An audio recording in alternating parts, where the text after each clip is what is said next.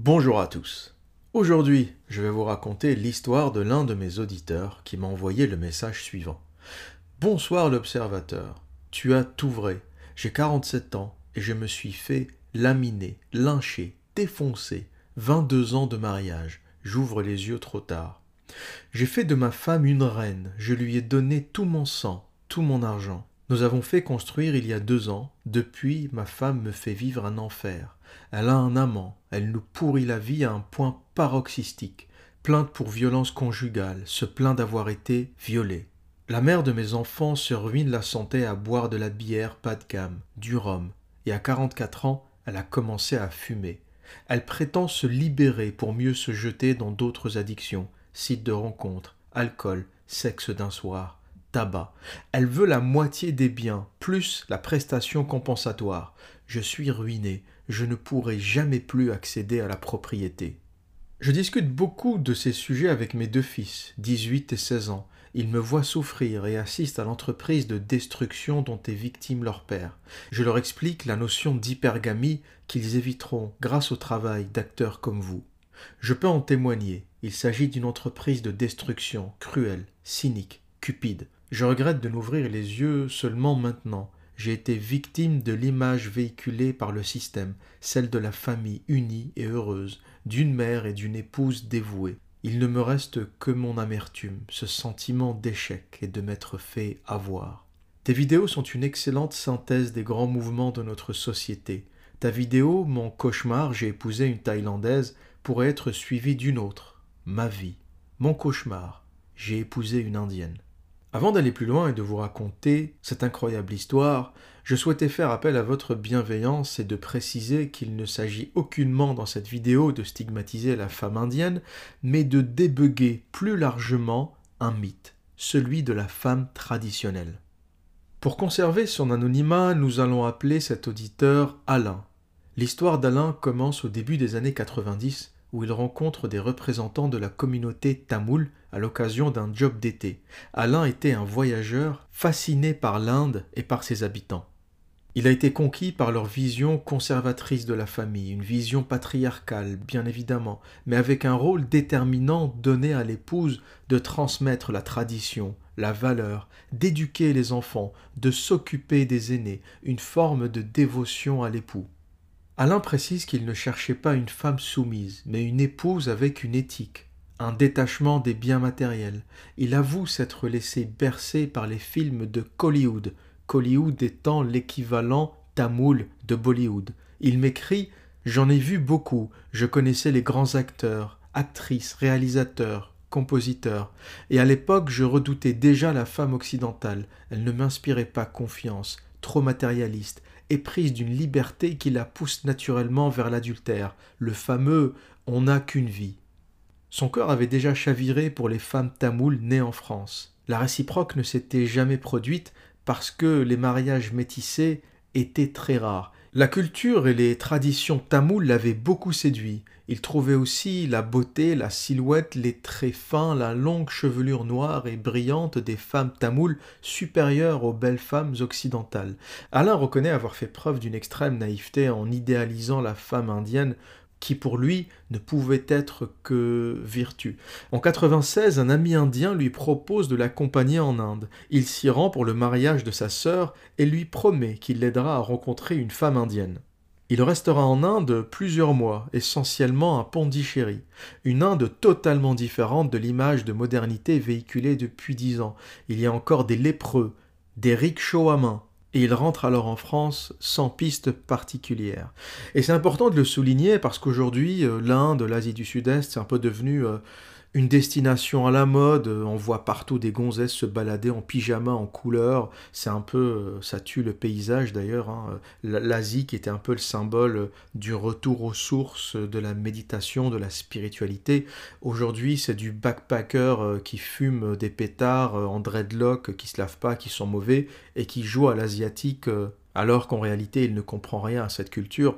Dans les années 90, lorsqu'on partait en Asie, c'était vraiment l'aventure. Comme me l'explique euh, Alain, c'est un endroit où euh, il y avait encore des lépreux, euh, on pouvait tomber malade, c'était parfois dangereux, et c'est aussi ce qui faisait le charme de l'Asie. Tu pouvais dire que tu allais à l'aventure lorsque tu allais en Asie, hein, alors qu'aujourd'hui il y a le Wi-Fi partout, l'Internet partout, des distributeurs d'argent, du dollar qui circule, on n'est plus du tout dans, dans, dans la même expérience et je trouve que quelque part tous ces tous ces gauchistes qui voyagent en Asie euh, en nous faisant croire euh, qu'ils font l'apologie euh, de la pauvreté, de la méditation, du yoga, et en fait ils, ils ne comprennent pas la, ce qu'il y a d'intrinsèque à cette culture, ils ne comprennent pas la philosophie, ils ne comprennent pas la spiritualité, ils essayent de mimer en portant leurs espèces de pyjamas en couleur, en, se faisant des dreadlocks dans tous les sens, dreadlocks euh, qui d'ailleurs qui n'ont rien à voir avec la culture asiatique, hein. je, me demande pourquoi d'ailleurs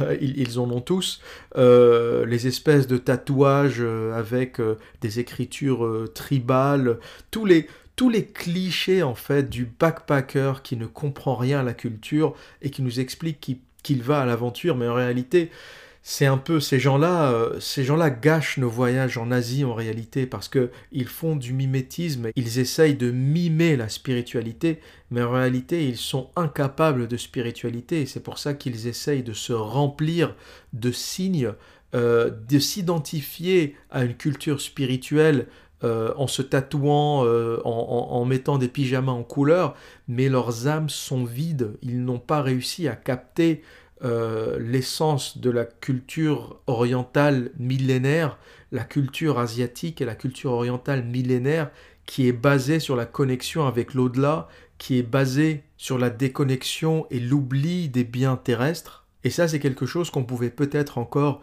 trouver dans les années 80, dans les années 90, et qui est un peu en train de disparaître. Alors, parce que ces pays se modernisent, et tant mieux pour eux, hein, on va pas dire, euh, on va pas regretter de ne plus avoir de lépreux euh, en Inde. Hein. Il y a une partie de la modernité sur laquelle il ne faut pas cracher, euh, mais il y a une partie de la modernité et une partie du tourisme de masse, une partie de ces backpackers gauchos qui envahissent ces territoires en essayant de reconnecter ou de se connecter avec une partie de leur spiritualité, sauf qu'en réalité, ils prennent tous les codes extérieurs, tous les codes physiques, et n'arrivent pas à capter un seul soupçon, un seul petit soupçon de spiritualité.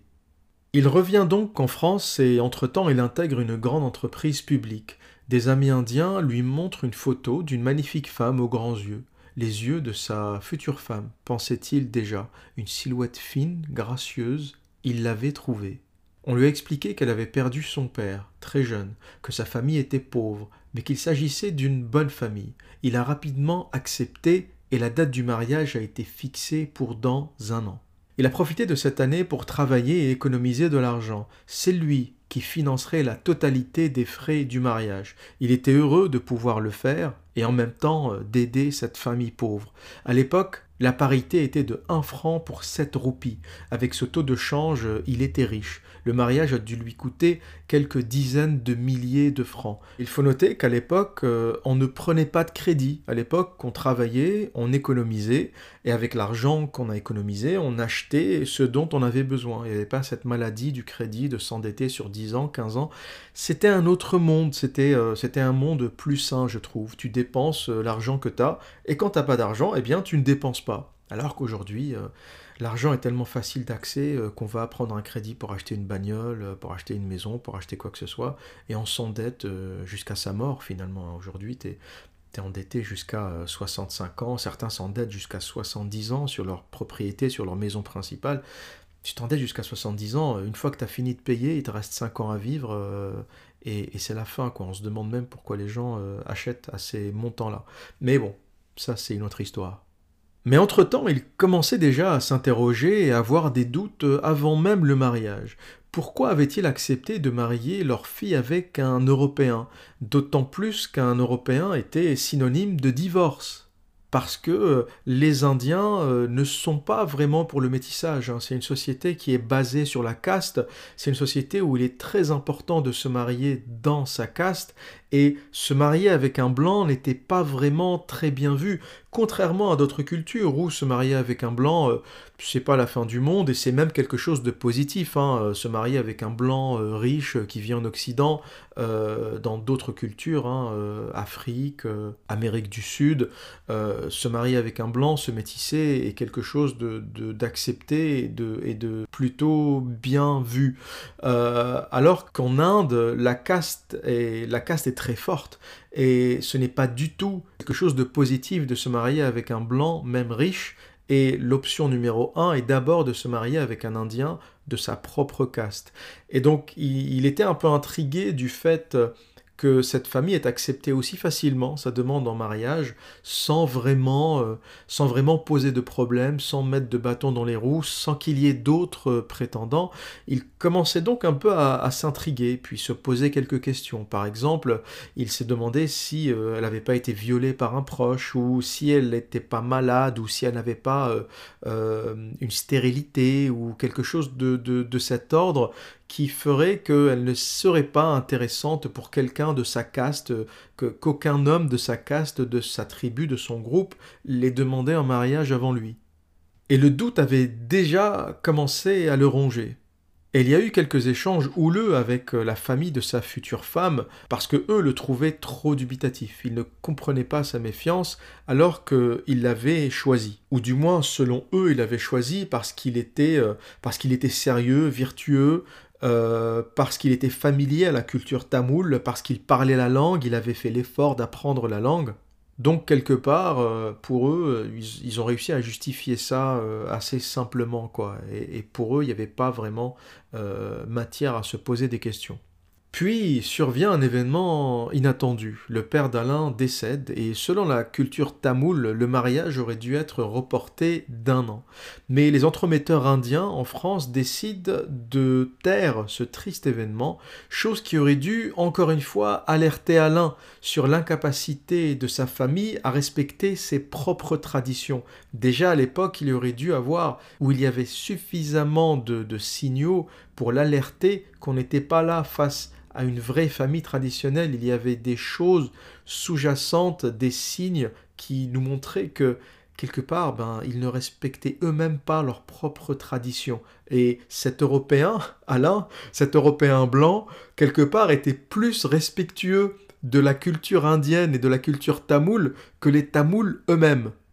Mais la date du mariage approche et il s'embarque envers et contre tout dans un vol Air India direction Madras.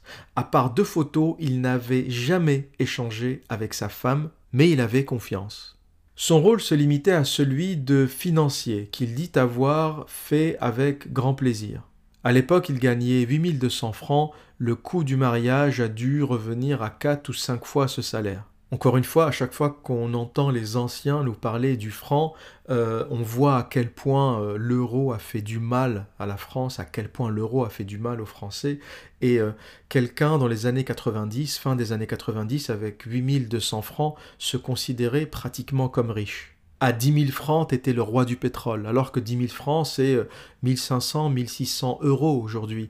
Euh, alors qu'avec ce, ce revenu, euh, tu es presque, un peu au-dessus du SMIC. Tu es, un peu au-dessus du salaire minimum, euh, alors qu'avant, ben, 10 000 francs, c'était beaucoup d'argent. C'est quelque chose qui te permettait de payer un mariage cash, de faire plusieurs fois l'aller-retour en Inde, de mettre de l'argent de côté. C'était beaucoup d'argent donc l'euro, en plus de l'inflation, mais le passage à l'euro a causé des dégâts irréversibles sur, euh, le, revenu, des Français euh, qui arrivaient, qui étaient parmi les plus gros épargnants du monde, qui arrivaient à mettre de côté énormément d'argent euh, qui, qui n'était pas endetté, qui ne connaissait pas vraiment la dette. Hein. Un Français, c'est quelqu'un qui épargnait, qui achetait cash. Euh, on n'allait pas à la banque pour emprunter de l'argent et on gardait de l'argent sur son livret A parce que les taux étaient euh, très élevés, 7, 8, 10%. pour chaque 1000 euros que tu gardes en banque, eh bien, ça te rapporte 100 euros. C'était énorme, c'était presque aussi intéressant que, la bourse ou que l'immobilier aujourd'hui. Mais bon, les choses ont, ont, bien changé depuis. Mais c'est intéressant pour ceux qui sont sceptiques par rapport à l'appauvrissement, par rapport aux dégâts de l'euro sur le pouvoir d'achat des Français. C'est toujours intéressant de parler aux anciens qui ont connu le franc, qui gagnaient 8000, 9000, 10 000 francs et qui, je le rappelle, hein, 10 000 francs, c'est 1500 euros, et qui, euh, pourtant, avec 10 000 francs, euh, était, euh, était considéré comme riche, quoi, qui vivait très très confortablement. 10 000 francs, ça te faisait vivre à l'aise une famille avec deux gamins. Et ce mariage traditionnel s'est donc déroulé en trois phases. Le mercredi, une fête intitulée L'invitation du gendre, un repas et un concert, mais surtout l'occasion de voir pour la première fois la femme en vrai en chair et en os. Le couple a été promené dans la ville dans un char illuminé, le prince et la princesse, les héros du jour. La soirée durant, ils étaient assis devant une assemblée. Tous les regards étaient braqués sur eux, mais surtout sur Alain, un grand blanc. À part à la télévision, peu avaient vu des blancs pour de vrai. Certains venaient même lui pincer la peau, l'alternance rouge-blanc les intriguait.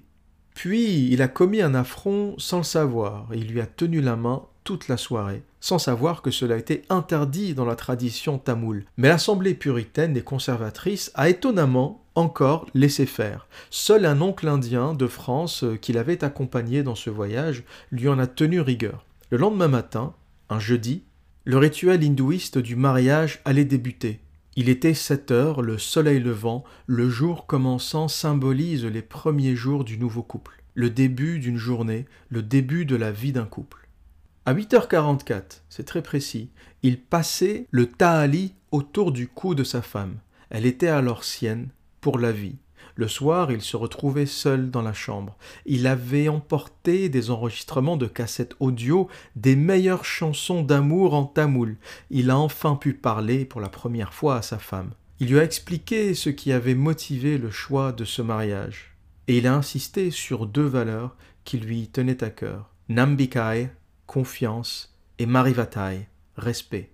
Et cette nuit-là, il a promis de lui offrir une maison. Par contre, il dit ne pas avoir réussi à la déflorer. La fatigue du voyage, le deuil de son père décédé, et aussi son manque d'expérience. À presque 26 ans, il n'avait connu que sa femme. Après la cérémonie du jeudi, le vendredi, c'était la célébration du mariage civil à la mairie de Kareikal. Alain portait son alliance à l'annulaire gauche. L'oncle lui a encore une fois fait un scandale. En plus d'être complètement hystérique, il était très porté sur l'alcool. La semaine suivante, il partait en lune de miel, l'emmenant avec lui la belle-mère et le beau-frère. L'itinéraire avait été préparé par ses soins en France et validé avec enthousiasme par la famille. Parcours de lune de miel qui intégrait essentiellement la visite de certains grands temples. Pour l'occasion, il portait un vestis blanc. Cette lune de miel avait des allures de pèlerinage. Il a quitté l'Inde la première semaine d'octobre. Sa femme quittait pour la première fois son pays et mettait les pieds en France en novembre 98. En France, ils ont vécu chez sa mère, handicapée et veuve, en pavillon, conservant une certaine intimité qui leur a permis de consommer enfin leur mariage. Au bout de trois mois, sa femme se sentant à l'étroit, ils ont emménagé dans leur propre logement, une location qu'il gardera pendant 18 ans et où il verra grandir ses deux enfants. Assez rapidement, il a souhaité aider la famille de son épouse. Selon l'adage, si tu donnes un poisson à un homme, il mangera un jour, si tu lui apprends à pêcher, il mangera toujours. Il a donné de l'argent pour qu'ils démarrent chacun un business. Il a aussi donné de l'argent à son épouse afin qu'elle achète un terrain. Elle achètera plusieurs terrains par la suite. Il donna à ses deux fils un prénom tamoul. Il est retourné en Inde afin de les baptiser selon la tradition. Après le mariage, sa femme est retournée en Inde presque chaque année. La tradition patriarcale indienne impose des codes dans la relation homme-femme. La femme vous voit son mari et ne prononce pas son prénom. L'homme, lui, la tutoie. Mais afin de corriger cette injustice, il s'est mis à vous voyer sa femme. À la maison, il parlait le tamoul. Son épouse ne jugeait pas utile d'apprendre le français. Il célébrait toutes les fêtes hindouistes. En janvier, le Pongal, la fin de la mousson. En octobre-novembre, Dibavali, la victoire du dieu Rama sur le démon Ravana. Elle eut aussi l'occasion de célébrer ses fêtes en Inde avec sa famille. Il lui avait promis de ne jamais la culturer. Intégration en France, oui, mais en maintenant le plus juste équilibre avec sa culture d'origine. Avant d'aller plus loin, on va noter ici, dès le départ, un glissement excessif euh, d'Alain vers la culture de sa femme. Au lieu d'imposer à sa femme une partie de sa culture, il a quelque part complètement admis la culture tamoule comme une culture supérieure, et donc il a donné un prénom tamoul à ses enfants qui pourtant allaient vivre en France il n'a pas jugé utile de pousser sa femme à apprendre le français très tôt, à s'intéresser à la culture française. Euh, dans nos correspondances, alors je ne sais pas si c'est le cas, mais dans nos correspondances, euh, il ne m'a jamais euh, parlé de Noël ou il n'a jamais mentionné Noël, donc j'imagine que dans la famille, on fêtait essentiellement les fêtes hindouistes et les rites hindouistes. À la maison, il parlait tamoul, donc quelque part, on n'est pas dans une logique de tradition patriarcale qui veut que la femme dans la culture de l'homme, c'est la femme qui va dans la culture de l'homme, ce n'est pas l'homme qui va dans la culture de la femme. Mais là, on remarque quelque part une espèce de soumission culturelle on va dire que le mot soumission n'est peut-être pas euh, le bon euh, mot pour Alain ou la bonne désignation, parce que lui va me dire ce n'est pas de la soumission, c'est du respect. Mais avec les femmes, il y a très peu en général de notions euh, de, respect, d'affection. C'est souvent, et en réalité, au niveau subconscient, un rapport dominé-dominant. une femme ne respectera un homme que si elle se sent un peu dominé. Et là, je ne parle pas de violence, je ne parle pas d'agressivité, je parle simplement de rapport naturel entre un homme et une femme. La femme qui ne se sent pas quelque part dominée par son homme physiquement, culturellement, financièrement, ne le respectera jamais. Ça va en choquer certains, certaines femmes ne vont pas être d'accord, mais les femmes qui disent aimer des hommes qui se soumettent à toute leur volonté sont quelque part euh, des menteuses et elles finiront par mépriser cet homme et elles finiront par le quitter. Parce que toute femme veut voir quelque part chez son homme le chasseur, le dominant, et un excès de respect est traduit chez la femme comme une émasculation, comme une soumission, et jamais une femme te respectera pour l'avoir excessivement respecté. Ce que je dis va contre toutes les théories euh, féministes, gauchistes, égalitaristes, tout ce qu'on veut, mais on n'est pas là pour parler de, bien-pensance ou de ce qui doit être ou de ce qu'il devrait être, on est là pour parler de ce qui est, de ce qui est observé, de ce qui est vu, et on est là pour parler de la réalité des rapports homme-femme. Donc s'il n'y a pas le rapport de soumission d'une femme à un homme, si elle ne sent pas à un moment qu'il y a un mâle dominant à la maison, elle ne comprendra pas le respect excessif et elle finira, malgré toi, et malgré le respect, et malgré ton respect excessif, par te mépriser. Et quelque part, par ce respect excessif, par cette volonté de ne pas brusquer sa femme dans cette nouvelle culture, de ne pas vouloir la culturer, de ne pas vouloir la forcer à apprendre le français, à célébrer Noël, à donner des prénoms euh, français à ses enfants, par cet excès de politesse et de respect, il a fini par devenir un objet de soumission un objet que cette femme, qui est née dans une culture où les femmes sont soumises, qui évolue, qui a évolué toute sa vie en Inde, dans une culture où il est normal pour une femme de vous voyer son homme, eh bien, donner du respect à cette femme en croyant lui donner de la liberté, de l'émancipation, eh bien, c'est lui donner les outils pour qu'à son tour, elle commence à te mépriser. Quelque part, elle te détestera pour l'avoir émancipée. Et petit à petit, son épouse a indiqué vouloir travailler. Dépourvue de diplôme, elle accepterait un job de caissière ou de femme de ménage. Les enfants étaient encore très jeunes et il trouvait idiot de les confier à une nounou. Elle gagnerait peu et ne s'épanouirait pas vraiment, mais il parvient à la convaincre d'y renoncer. Mais l'idée a continué à lui trotter dans la tête et elle finit quelques années plus tard par travailler. Et encore une fois, le mythe euh, féministe euh, et l'idée euh, que travailler, c'est l'émancipation, mais je n'ai jamais compris, je n'ai jamais compris pourquoi certaines femmes voient dans le fait d'être caissière un outil d'émancipation.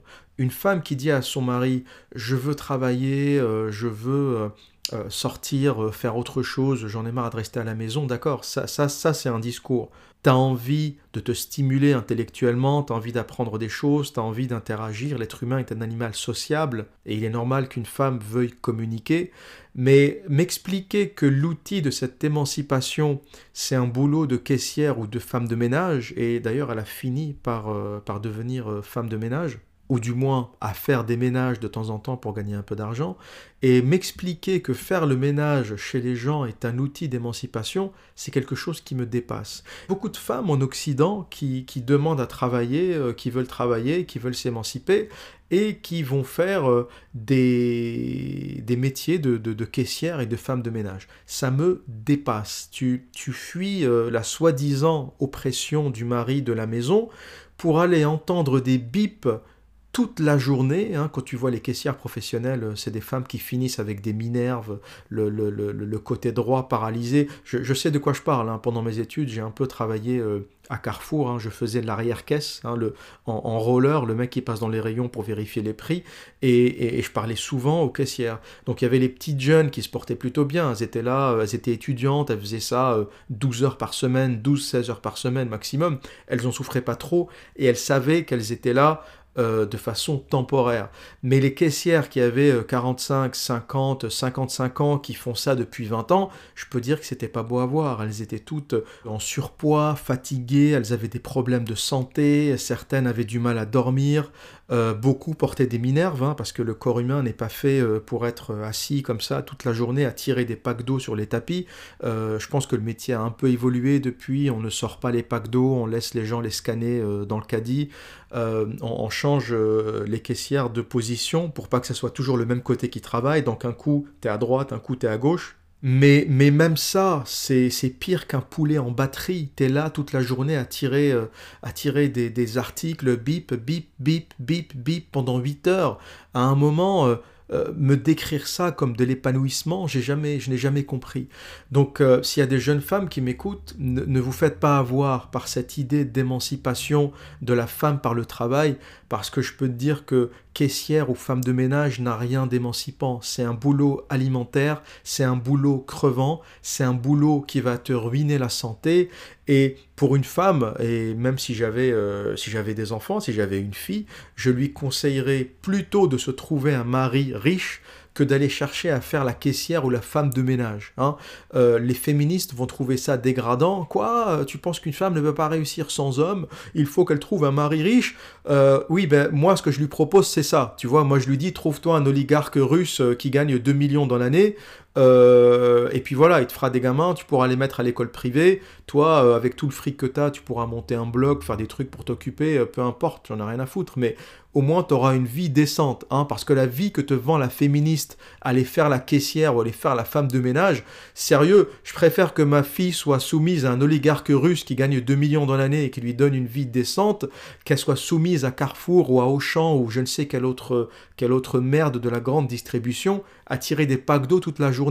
À un moment, faut être un peu réaliste dans la vie et arrêter de vendre n'importe quoi et arrêter d'expliquer aux femmes que le travail c'est l'émancipation. Certaines femmes de la haute bourgeoisie euh, qui finissent euh, femmes politiques ou qui finissent euh, avocats dans des grands cabinets peuvent peut-être parler d'émancipation, mais la caissière et la femme de ménage qui parlent d'émancipation, faudrait peut-être arrêter de prendre les gens pour des cons. Donc sa femme, euh, en sortant, en travaillant, elle rencontrera par la suite une amie indienne musulmane. Cette dernière lui proposa un partenariat et lui demande une participation à hauteur de 20 000 euros. Et c'est là que les problèmes commencent et c'est là que sa femme commence à lui demander de l'argent de façon régulière et des sommes euh, pas négligeables. Euh, il avait pas mal épargné parce que faut pas oublier que son but et ce qu'il avait promis à sa femme c'était d'acheter une maison. Donc il économisait dans ce but d'acheter un terrain et de construire une maison. Il n'était pas vraiment d'accord pour prêter cet argent, et c'est énorme, 20 hein, 000 euros à l'époque, c'est une somme phénoménale. Mais il finit par céder et il prête cet argent à sa femme. L'année suivante, elle lui demande un complément de 10 000 euros, soit en tout la somme de 30 000 euros. Une somme phénoménale pour l'époque. Et elle lui promet de le rembourser, de les lui rendre. Plusieurs années plus tard, en 2008, un drame survient. Sa mère décède d'une crise cardiaque. Un dimanche de juillet, elle se retrouvait donc dans un vol Air France en direction de l'Inde. Elle assiste à l'incinération du corps jusqu'à longtemps, elle a souffert de la disparition de sa mère. Un an plus tard, en 2009, ils repartent tous ensemble en Inde pour assister à une cérémonie cruciale qui consiste à permettre à l'âme de la défunte de se libérer de son corps. Ce voyage a aussi été l'occasion pour visiter Delhi et saisir l'occasion de visiter le temple de l'amour, le Taj Mahal. Sur cette période au Tamil Nadu, il alla également visiter les nombreux terrains qu'il lui avait offerts. À cette époque, le prix du foncier avait explosé. Elle avait dans son coffre trois parures de bijoux, et grâce à lui, elle s'était enrichie. La maison tardait à arriver à cause du prix de l'immobilier trop élevé en France, et surtout à cause de cet argent qu'il avait prêté à sa femme. Et le business que sa femme avait créé avec euh, son ami euh, commençait à battre de l'aile. Euh, au départ, elle recevait près de 700 euros par mois, ce qui était une petite somme sympathique. Mais depuis 2012, les choses se sont compliquées et son ami allait fermer le business et restituer cette somme, les fameux 30 000 euros qu'Alain avait prêté. Mais par contre, sa femme lui a demandé de conserver 10 000 euros. Elle ne lui a rendu que 20 000, euh, sans trop se poser de questions. Euh, Alain a encore une fois accepté. Mais le projet de maison commençait à se concrétiser de plus en plus. Et cette fois-ci, Alain a fini par imposer la restitution de ces 10 000 euros à sa femme. Mais à sa grande surprise, elle lui explique que cet argent était parti en Inde. Il faut savoir que pendant toute cette période, la famille de sa femme venait lui rendre visite en France, euh, sa grande sœur, sa nièce, et sa nièce d'ailleurs qui a fini euh, par se marier et qui s'est avérée être instable, querelleuse, insupportable. Au bout de quelque temps, Alain ne la supporte plus. Elle cause des problèmes, elle fout la merde partout, elle déstabilise sa famille. Alain craque, le projet de maison n'avance pas, la grande sœur, la nièce, le mari de la nièce, un vrai nid à problème. Il pète un câble et il se sauve, il se réfugie pendant trois jours dans un hôtel sans donner signe de vie. Trois jours plus tard, il se décide enfin à retourner chez lui, euh, dans son foyer, et son épouse lui promet de garder ses distances avec sa famille et surtout avec sa nièce. Les choses retournent petit à petit à la normale et Alain finit même par trouver un terrain et fait enfin construire la fameuse maison. Alors qu'il était dans le bureau pour signer les documents avec l'entreprise de construction, il sentait déjà sa femme distante et peu impliquée, alors qu'elle aurait dû sauter au plafond. Cette maison, c'était quand même le projet d'une vie. Mais il oublie très vite cet épisode et en 2016, pour faire plaisir à la famille, il se rend au concert de Muse à Paris. Mais sa femme l'informa que sa grande sœur pouvait à tout moment faire une crise cardiaque. Ainsi, elle s'envola en octobre célébrer avec elle la grande fête du Dibavali. À son retour, elle fit preuve de beaucoup d'aigreur. Alors qu'elle était assise devant son PC, elle se tourna dans sa direction et le menaça. Tu vas voir. Après la construction de la maison, je demande le divorce. Bouche bée, il ne savait pas quoi répondre.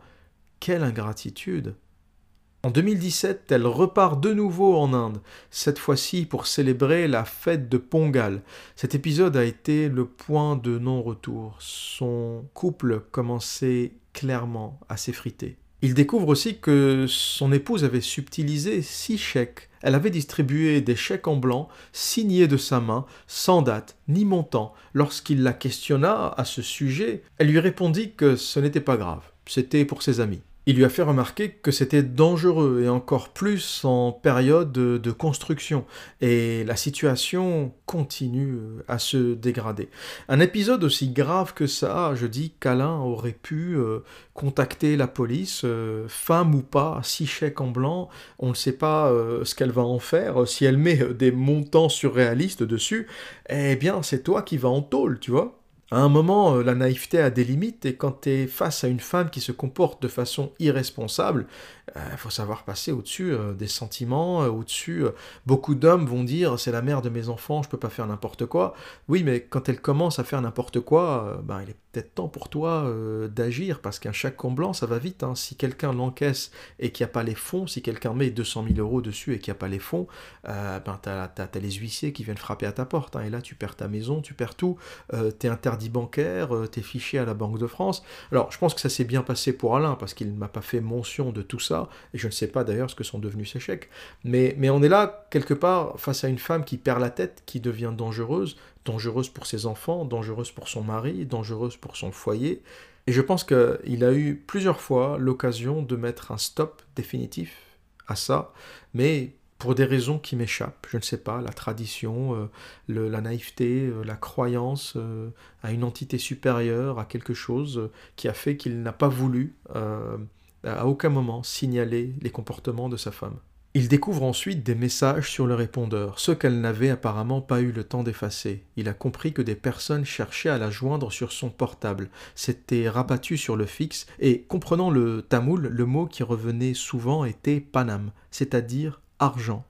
Ensuite, sa femme entreprend des démarches auprès d'une assistante sociale pour pouvoir être hébergée en foyer. Elle recommence à voir sa nièce, à boire. Il découvre dans son sac une bouteille de rhum. Excédé, il décide de vider le flacon dans l'évier et de replacer la bouteille vide dans son sac. Elle se mit dans une rage folle, brisant la vaisselle, renversant un meuble par terre.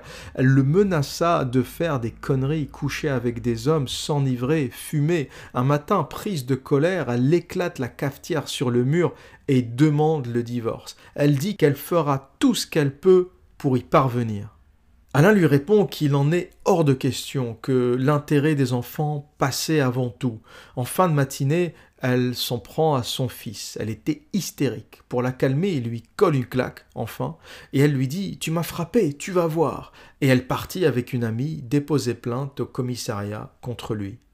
Voilà aussi des choses qui sont possibles dans une société féminisée. Hein. En Inde, un homme qui fout une claque à sa femme parce qu'elle a fait six chèques en blanc, euh, parce qu'elle a éclaté la cafetière contre le mur, parce qu'elle menace la sécurité du foyer et des enfants, eh bien euh, c'est normal, hein. tu as même toute la famille qui, qui la savate, hein, qui en rajoute un coup. En France, tu fais tout ça, ton mari, euh, une fois qu'il s'est reçu la cafetière dans la gueule, te fout une petite claque euh, pour te dire ça suffit, eh bien tu vas porter plainte au commissariat et tu peux finir en tôle. Parce qu'une femme qui va chialer chez les flics pour dire mon mari m'a frappé, eh bien tout de suite, euh, tout de suite c'est la cavalerie qui débarque. Donc voilà comment une femme traditionnelle qui, dans son milieu, devait recevoir des claques du matin au soir, dès qu'elle arrive dans un pays occidental et dès qu'elle comprend le système et dès qu'elle comprend comment elle peut en profiter, eh bien finit par provoquer la colère de son mari et dès que euh, le malheureux lui faut une baffe parce qu'il est au bout de sa vie, elle va porter plainte au commissariat. Et plainte pour, écoutez bien, vol de salaire et violence conjugale.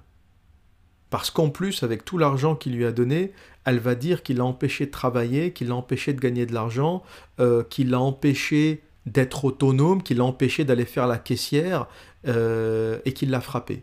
Et le pire dans notre système judiciaire, c'est que ce genre de propos risque d'être validé, pour peu que la juge soit une femme euh, ou un gauchiste. Parce que moi, juge, face à un cas pareil, dès que tu me racontes l'histoire des six chèques en blanc, euh, j'ai plié l'affaire, hein. j'ai même pas besoin d'écouter la suite. Je la mets tout de suite en psychiatrie. Mais l'histoire continue. Un jour, un Indien débarque chez lui et lui réclame 8000 euros que sa femme lui avait emprunté. D'autres messages arrivent sur son répondeur. L'un demandait le remboursement de 20 000 euros, l'autre 40 000 euros. Il comprenait plus ce qui se passait, il était dévasté. Sa descente en enfer continue. Bagarres, insultes, menaces de divorce, menaces de porter plainte pour violence, pour viol. Elle quitte la maison et dort chez sa nièce pendant plusieurs semaines. Lui ne dort plus, il a des crises paniques quotidiennes. Il se met à crier jusqu'à perdre la voix. Un jour, en fouillant dans le téléphone de sa femme, il découvre des messages où elle déclare son amour à un certain un chauffeur de bus qu'elle croisait de temps en temps. Elle se met à porter des tenues voyantes, se maquille. Elle fume de plus en plus, elle boit. La meuf part en roue libre on ne sait plus comment cette histoire va se finir. Un jour au déjeuner, alors qu'il essaye d'instaurer le dialogue, il eut la maladresse de dire à son épouse euh, qu'il avait parlé à une collègue de travail. Aussitôt surgit une pluie de coups. Elle lui saute dessus et lui fout des claques dans tous les sens. Elle lui avait porté des coups de poing, des gifles. Il encaisse et protège surtout son visage et ses lunettes. Pour résumer, Alain fait 1m87, 120 kg. Sa femme fait 1m61, 60 kg mais malgré tout il s'interdit de réagir. Sans doute attendait-elle une réaction de sa part pour pouvoir à nouveau le dénoncer et porter plainte pour violence conjugale. Après cet épisode, il réalise que son couple n'est porté à bout de bras que par lui. Il avait essayé pour les enfants de maintenir le couple, mais face à sa femme qui perd la tête, il fallait bien se rendre à l'évidence. Il se rend donc chez un bijoutier et il coupe son alliance qu'il avait portée sans interruption pendant vingt ans. Il s'inscrit sur un site de rencontre, un univers totalement inédit. Il réalise qu'il ne connaissait pas du tout les femmes. Cette année allait s'avérer riche en découvertes. Il a rencontré des femmes aussi différentes les unes que les autres. Il a découvert qu'elles pouvaient être aussi entreprenantes que les hommes. Certaines assumaient totalement leur libido. La mauvaise image qu'il avait dans son esprit des femmes occidentales des années 90 avait évolué. Il avait parcouru près de 7000 km pour trouver la perle rare, mais il comprit qu'il avait seulement couru après des chimères. La femme déesse qu'il avait rejoint s'appelait dorénavant le diable. Alain est aujourd'hui légalement toujours avec sa femme, et les choses ne s'arrangent pas, mais l'issue de cette histoire est pour moi certaine. Ce couple ne peut pas vivre ensemble, et je pense qu'ils finiront de toute façon par se séparer. Et cette histoire, au-delà de tous ces petits détails, nous explique un peu le mythe de la femme traditionnelle qu'on ramènerait en Europe, en Occident, en Amérique du Nord, euh, vers une société occidentale. Et on pense que la femme traditionnelle, c'est quelque part un objet en soi qui resterait, qui demeurerait traditionnel, même si on lui fait traverser plusieurs milliers de kilomètres pour l'intégrer à une autre culture. Sauf ce qu'on oublie souvent, c'est que la femme n'est traditionnelle que dans un milieu traditionnel toutes les femmes sont les mêmes et croire à la femme virtueuse, indépendamment de son milieu, est une illusion. La femme est à la base bâtie pour survivre. Si pour survivre elle doit être traditionnelle, eh bien elle sera, elle se comportera de façon traditionnelle. Si pour survivre elle doit se comporter en poufias, demander le divorce, euh, aller se plaindre euh, au commissariat, eh bien elle se comportera pareil. Si tu veux, la femme étant physiquement fragile, plus fragile que l'homme, euh, une fois que notre société, ou, si on imagine que notre société technologique s'effondre et qu'on est obligé de retourner à la chasse, à la guerre, au conflit, physique, on réalisera que la femme n'a pas de capacité physique à survivre. Les femmes retourneront vers les hommes forts, elles essaieront de trouver les plus forts, les plus intelligents, les plus doués, ceux qui sont le plus euh, débrouillards, ceux qui arrivent le mieux à survivre, et elles essaieront de se mettre derrière pour avoir quelques ressources.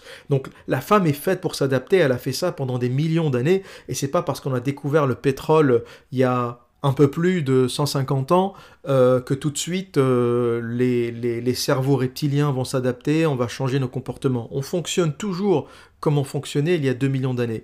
Donc dans une société traditionnelle, pour que la femme puisse se marier, fonder une famille, avoir des enfants, elle est obligée d'être traditionnelle. Parce que sinon, eh bien, euh, le village va la jeter, les hommes du village ne vont pas l'accepter, si elle n'est pas vierge, si elle n'est pas virtueuse, elle ne trouvera pas de mari. Donc elle devient traditionnelle pour s'acclimater à son milieu, pour trouver mari et fonder une famille. Sauf que lorsqu'elle arrive en Occident, elle réalise que les codes ont changé. Elle réalise que les femmes qui ont le plus d'argent sont les femmes qui divorcent. Au bout de 2, 3, 4 divorces, elle commence à cumuler de l'argent, elle commence à cumuler des ressources, et euh, elle a une maison de son premier divorce, euh, un business de son deuxième divorce, une voiture de son troisième divorce, etc. Euh, une femme qui divorce, qui a des amants, qui se comporte mal, qui couche avec son patron, les, les, femmes qui trompent leur mari avec leur patron ont les augmentations qu'elles veulent. Donc même si traditionnel, tu arrives dans ce milieu-là, tu réalises que euh, la femme qui va porter plainte au commissariat, ben tout de suite c'est le centre du monde, la police, les médias, tout le monde s'intéresse à elle, son mari l'a battue. Eh bien, même si tu viens d'une culture tamoule, la culture la plus euh, patriarcale, la plus conservatrice au monde, tu arrives dans une civilisation de dégénérés, une civilisation qui a complètement été prise en otage par la féminisation, eh bien, tes valeurs, tu les fous à la poubelle. Parce que ce qui te permet de survivre et d'accumuler la richesse, c'est le divorce, c'est de maltraiter ton mari, c'est de te comporter comme une poufiasse, c'est euh, de le tromper avec d'autres hommes, d'autres hommes qui te donneront d'autres avantages, de la ressource, accès à d'autres emplois, accès à des promotions, eh bien tu vas adapter les codes de cette société de détraquer. Donc, dans, le cas d'Alain, on va dire qu'il y, a plusieurs erreurs depuis le départ, et je pense qu'il le réalise aujourd'hui. Hein. Euh, il, est le premier à, me dire j'ai été naïf, j'ai fait preuve euh, d'humanisme, d'élévation euh, spirituelle, de croyance. Il était à fond dans, dans le délire. Qu'est-ce que tu veux que je te dise? Comme je l'ai raconté au début, euh, il respectait la culture tamoule, euh, la spiritualité et les croyances beaucoup plus que les tamouls eux-mêmes.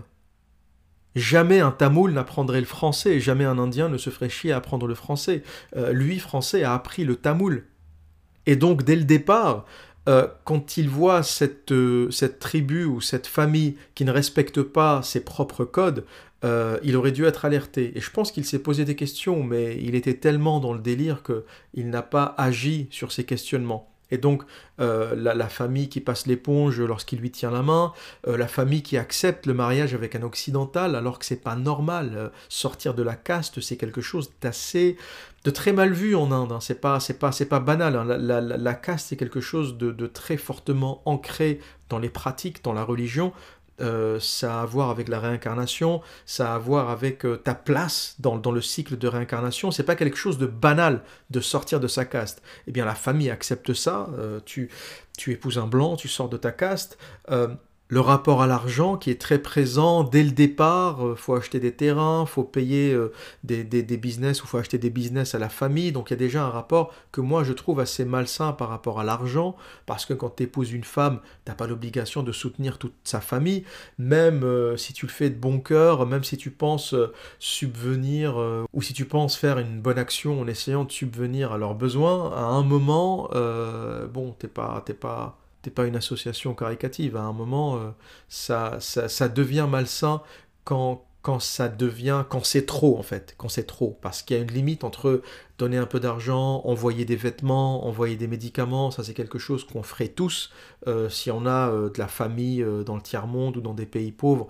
ça mange pas de pain. envoyer 30 000 balles, 20 000 balles, acheter des terrains, c'est un autre niveau là. On n'est on est plus dans l'alimentaire, on est dans l'enrichissement des autres. Et qui plus est, l'enrichissement des autres à ton détriment. Parce que envoyer de l'argent en Inde, alors que toi, tu essayes péniblement de construire ta maison et d'économiser pour construire une maison, il y, avait quelque chose d'assez malsain dans la démarche. Mais encore une fois, t'aurais jamais imaginé que quelqu'un était capable d'autant de manipulation. Euh, si tu veux, quelque part, tu as été manipulé parce que tu es manipulable ou tu as donné la possibilité aux autres de te manipuler de par ta naïveté. Et encore une fois, naïveté n'est pas une insulte. La naïveté dans un village de 50 personnes, c'est une vertu, c'est pas un problème. Les gens, encore une fois, laissent leur porte ouverte, tout le monde se connaît. Euh, la seule personne qui vient frapper à ta porte quand ta porte est ouverte, c'est pour te dire, bah, ta porte est ouverte, ferme-la. Et encore une fois, c'est pas parce qu'ils ont peur des voleurs, hein, c'est parce qu'ils ont peur qu'un animal, euh, tu te retrouves avec un sanglier dans ton appart, euh, peu importe. Mais quand tu es dans un village, il n'y a pas. Voilà, le, vol, la malice, la fourberie, c'est pas vraiment un sujet. Les gens se connaissent depuis plusieurs générations.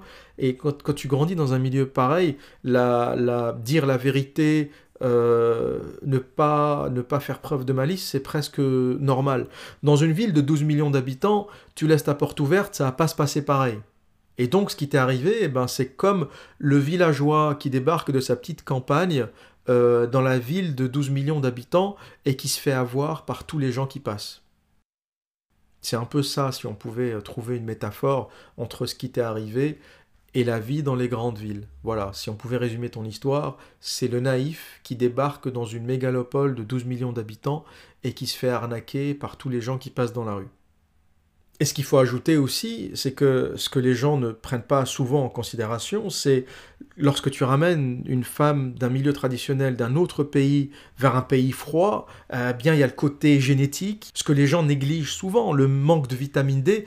Beaucoup d'Africains, par exemple, en Europe, et qui plus est en Europe du Nord, souffrent de déficience en vitamine D. parce que pendant des millions d'années, tu as évolué au soleil, et là, tu arrives tout de suite euh, dans un pays euh, où, euh, où tu as 4 jours de soleil par an, enfin 4 jours, j'exagère, mais tu as peut-être 100 jours d'ensoleillement par an, et, et ensoleillement, c'est pas le même ensoleillement qu'en Équateur. Hein. Quand tu es en Suède, les, les, jours d'ensoleillement que tu as, ça tape pas aussi fort que, que, Afrique équatoriale.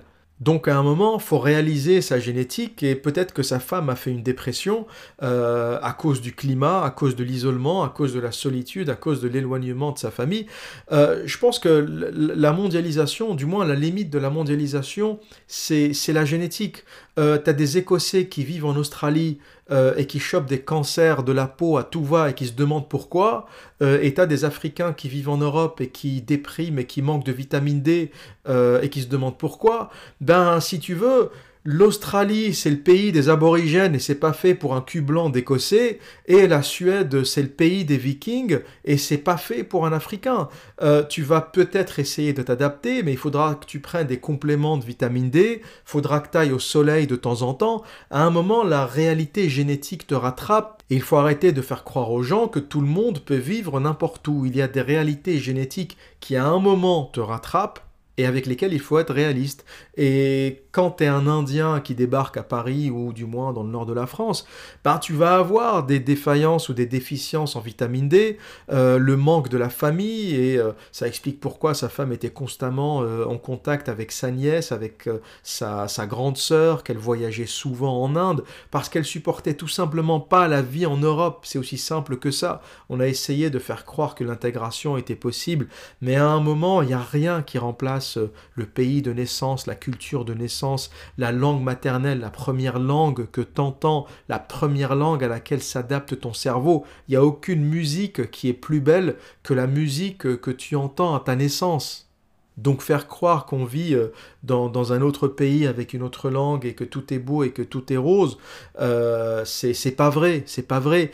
Et plus l'écart est grand, plus les distances sont grandes et plus le choc est grand. Si tu veux, un Norvégien qui vit en Suède, c'est pas la fin du monde. Un Écossais qui vit en Norvège, c'est pas la fin du monde. On est dans les mêmes latitudes, on est à peu près dans les mêmes cultures. Mais euh, un Congolais qui vit en Suède, ben je peux te dire qu'au bout de six mois, tu vas te taper une dépression, mec. Tu vas te taper une dépression. Quatre jours de soleil par an, euh, les hivers euh, longs. toi, t'as une peau, as une peau qui qui filtre les UV. Il te faut dix fois plus euh, d'UV qu'un Suédois pour que, pour que tu puisses l'absorber. Dix fois, je dis n'importe quoi, hein, mais peut-être plus que dix fois. Donc le Suédois, euh, il, sort, euh, il, sort un bout de, un bout de bras au soleil, il, a sa vitamine D pour l'année. Toi, pour avoir la vitamine D, il faut passer, ou pour avoir l'équivalent en vitamine D, il bah, faut passer 300 jours au soleil torse nu. Quoi. à un moment, il y a des réalités génétiques qu'il ne faut pas négliger. Et systématiquement, le mondialisme s'explose face aux réalités génétiques, face aux réalités culturelles. Les flux migratoires qu'a permis le capitalisme, qu'a permis l'avion, qu'a permis la société technologique, finalement, euh, ne sont pas des flux naturels et beaucoup de gens ne veulent pas se rendre à l'évidence que, eh bien, euh, les Africains qui vivent en Europe souffrent et les Européens qui vivent en Australie aussi vont souffrir de cancers, de maladies, parce que la terre des aborigènes, c'est la terre des aborigènes. C'est pas fait pour un Écossais. Point et un Écossais qui vit en Australie, ou du moins un blanc ou un roux euh, écossais qui vit en Australie, eh bien il passera euh, sa vie à mettre de la crème solaire et à rester à l'ombre. Parce que t'as pas évolué pour ça, mec, t'as pas évolué pour ça. Tes ancêtres ont passé 2 euh, millions d'années autour du Loch Ness. Et toi, tu débarques, tu prends l'avion pour Sydney, tu crois que la vie est belle, c'est bon, tu vas te dorer la pilule au soleil. Eh bien non, mec, ta génétique, elle n'est pas d'accord. Ta génétique n'est pas d'accord avec ça. Un aborigène, il se balade le cul à l'air toute l'année, il lui arrive jamais rien. Toi, tu te balades le cul à l'air quelques mois, tu chopes un cancer de la peau. Donc je pense que en plus des, questions culturelles, des questions de, de, tradition, de société traditionnelle qu'elle ne retrouve pas en Europe, les nouveaux codes qu'elle essaye d'appliquer à sa façon, les nouveaux codes qu'elle pense être justes, parce qu'en travaillant, elle a dû rencontrer des greluches, elle a rencontré d'ailleurs sa, sa copine euh, indienne, musulmane, qui a dû lui monter la tête, lui expliquer euh, ce qu'était le divorce, lui expliquer qu'elle pouvait te taper la moitié de la maison, euh, les femmes parlent entre elles, hein, donc elle a dû s'éduquer à tout ça, lui expliquer que si elle allait porter plainte à la police, eh bien euh, tout le monde s'occuperait d'elle, euh, qu'elle aurait euh, un, lit dans un, dans un hébergement social, qu'on pourrait peut-être enlever les gamins au père, parce que dans 80% des cas, ou même plus, c'est toujours la femme qui prend les gamins. On lui a monté la tête avec toutes ces histoires, et elle s'est dit bingo, quoi, bingo. Elle vient d'un pays où les femmes se font savater du matin au soir dès qu'elles font une bêtise, à un pays où c'est les hommes qui finissent en tôle dès qu'ils font ou dès qu'ils dès qu'ils lèvent la main sur, sur leur femme. Il faut savoir que Alain n'a jamais levé la main sur sa femme sans qu'elle fasse de crise. Hein. La seule fois où il, l'a giflé, c'est un moment où il a quand même éclaté la cafetière sur le mur. Hein. Tu as du café brûlant, tu as ta femme qui éclate la cafetière sur le mur.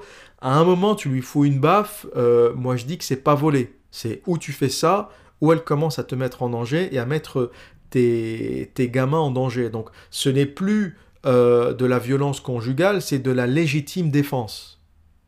C'est comme ta femme qui prend un couteau et qui te menace. À un moment, si tu lui enlèves le couteau et tu lui fous deux baffes, c'est pas de la violence conjugale, c'est de la légitime défense. Elle avait quand même un couteau entre les mains. Donc, il faut quand même relativiser euh, euh, ces histoires de, violence conjugale et d'expliquer à chaque fois qu'une femme se prend une baffe qu'elle avait raison et qu'il faut que le mari parte en tôle. Il se passe des choses dans l'intimité beaucoup plus complexes que ça. Il faudrait arrêter systématiquement et aveuglément euh, de protéger euh, les femmes. Une femme peut tuer, une femme peut être violente, une femme peut détruire un foyer, une femme peut faire du mal à ses enfants. Il faut arrêter de nous faire croire qu'une femme est systématiquement un ange, parce qu'elle peut aussi être un démon.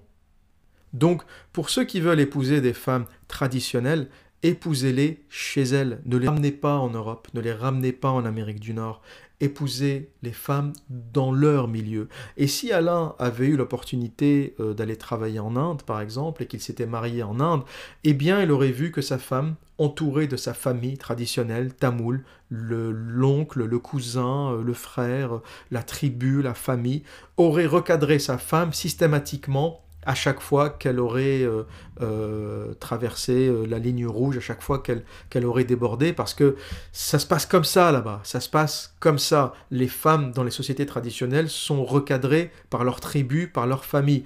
Et donc si tu épouses une femme et que tu la laisses dans son milieu, elle sera pas dépaysée, elle parlera à sa sœur, à, ses voisins, à ses voisines, à, à, sa mère, si elle est encore vivante. et ça a beaucoup plus de chances de bien se passer que de la ramener en Europe. Donc le fantasme de la femme traditionnelle en Europe est, un fantasme d'homme naïf, je vous le dis. Et si vous voulez épouser des Vietnamiennes, des Thaïlandaises, euh, des Russes, des Ukrainiennes, laissez-les chez elles, épousez-les chez elles, dans leur milieu, dans leur famille. C'est pas évident parce que c'est souvent des pays pauvres. Tu me diras, mais comment je vais aller travailler en Russie, en Ukraine? Qu'est-ce que je vais aller faire là-bas? Bon, bah si tu peux pas y travailler, euh, n'épouse pas d'Ukrainienne. Qu'est-ce que tu veux que je te dise? Mais ton meilleur schéma, c'est celui-ci. Parce que si tu la ramènes euh, en Occident, eh bien, je peux te dire que tu vas pas la garder très longtemps. Tu ramènes une Ukrainienne à Londres, elle va voir euh, les Porsche, les Lamborghini euh, et les gars de la City passer. Je peux te dire que tu vas pas la garder 15 jours. Hein, parce que lorsque tu voyages en Ukraine, tu es le roi du pétrole avec ton salaire de manager, mais quand tu la ramènes ici, si elle travaille si, si elle est jeune, si elle est belle, elle fera l'assistante ou plutôt la réceptionniste euh, dans un club de gym, bah elle verra euh, débarquer euh, tous les millionnaires qui travaillent à Canary Wharf. La gonzesse, tu vas pas la garder plus de 15 jours, moi je te le dis. Donc ne la ramène pas dans une poule où tu es en compétition avec les big boss, où tu es en compétition avec les maîtres du monde. Tu vas pas la garder longtemps. C'est un peu moindre si tu vis dans une euh, ville un peu plus pauvre. Hein. Si tu ramènes une Ukrainienne, par exemple, euh, dans le sud du Portugal, ou euh, dans le sud de l'Espagne, ou dans un, pays européen où les gens ne sont pas spécialement riches, où tu n'as pas autant d'argent, on va dire que tu es en train déjà de limiter les dégâts, de limiter la casse.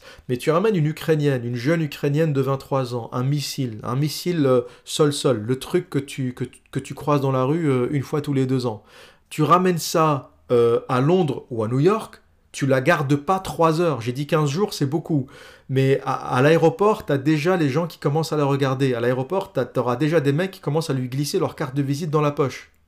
Parce que ces mecs-là savent qu'avec leur statut, leur argent, euh, t'as aucune chance. T'as aucune chance. Ça, ça durera pas très longtemps parce que tu l'as ramené dans une nouvelle ligue et, et elle réalisera très vite que euh, ce que tu lui paraissait être euh, lorsque tu étais en Ukraine ou en Russie ou en Inde, ce que tu lui paraissait être dans son pays pauvre, et bien finalement elle réalise que ben, en Occident, t'es pas si riche que ça, quoi. T'es un homme normal euh, qui galère à payer un loyer, qui, qui, vit normalement, qui a un salaire, et donc forcément elle voudra upgrader, hein. elle voudra que son hypergamie la porte vers des niveaux supérieurs où elle pourra, elle pourra mieux vivre. Hein. La femme est une hypergame et euh, la femme traditionnelle euh, n'y échappe pas.